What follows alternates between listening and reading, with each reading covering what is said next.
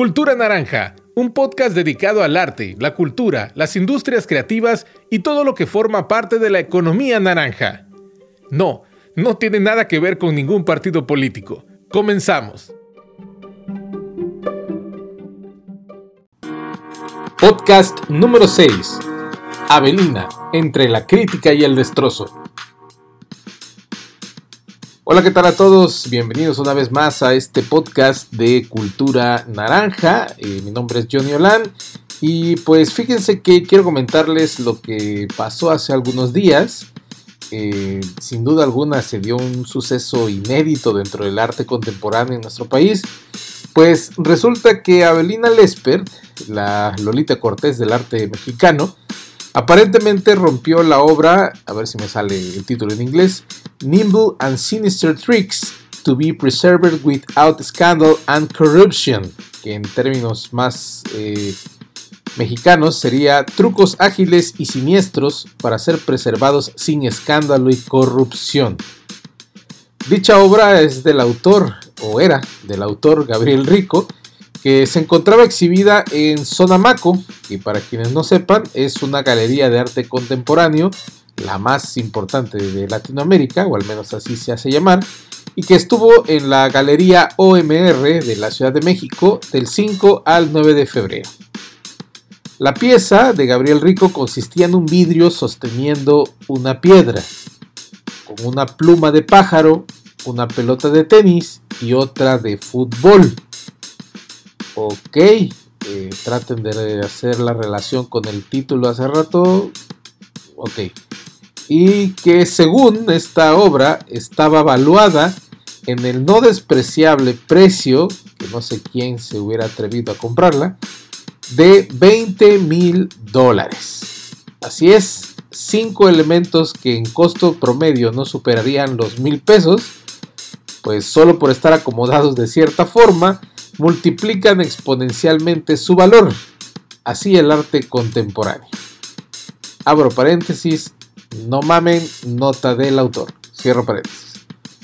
Pues bien, resulta que la autora del libro El fraude del arte contemporáneo, Abelina Lesper, estaba haciendo un comentario crítico en la galería OMR ante la obra de Gabriel Rico, cuando, según un comunicado de la propia galería en Instagram, abro comillas, la acción de la señorita Lesper de acercarse demasiado a la obra para ponerle una lata de refresco encima y tomarse una foto para hacer una crítica, sin duda ocasionó el destrozo. Cierro comillas.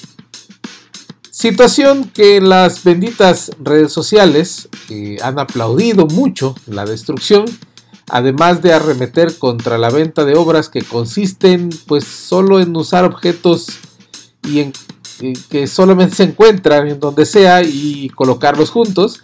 Y también, por supuesto, se desataron algunos memes al respecto, criticando a la crítica, a Belina Lesper. Por otro lado, Rafa Iturbe, representante de la Galería de Arte Mexicano, quien escuchó que algo había tronado, es decir, se encontraba en el momento en el que ocurrió este incidente, comentó, abro comillas, Parecía nieve, dice al referirse a los pedazos de vidrio regados por el suelo. No diré su nombre para no hacerla más famosa, pero se empezó a mover como para escaparse junto a las personas con las que venía. No tuve otra más que detenerla del brazo para que se quedara ahí y asumiera su responsabilidad. Cierro comillas, y esto lo relata Rafa Iturbe. Según han informado representantes de la galería OMR, el artista Gabriel Rico no tiene la intención de reemplazar la pieza debido a los procesos que él emplea para su realización. Estaría bueno saber cuáles son. Por lo que la propuesta de Lesper de comprar los materiales y acomodarlos ella misma parece no ser una opción. Sin embargo, aún queda la incógnita de qué pasará con el daño de la obra ya que Avelina insiste en que la obra implotó, es decir, explotó solita. Quizá al momento de sentirse criticada por ella. Por lo que ahora, pues le tendremos que añadir poderes telequinéticos a esta señora. Todo esto me hace preguntarme qué hubiera pasado si un humilde mortal destrozara del mismo modo dicha obra. estaría en la cárcel por no poder pagar los 20 mil dólares? ¿O si a un ciudadano común sí le permitirían comprar los vidrios para reponer esta pieza? De entrada, amigos míos, cuando vayan a las galerías y museos, mejor respeten los espacios para ver la obra. Así podrán evitarse este tipo de accidentes. Pues bien, nos vemos en el siguiente podcast, nos escuchamos más bien en el siguiente podcast.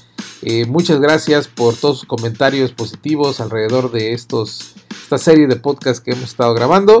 Y pues muchas gracias, nos estamos viendo, escuchando en el siguiente podcast. Bye bye.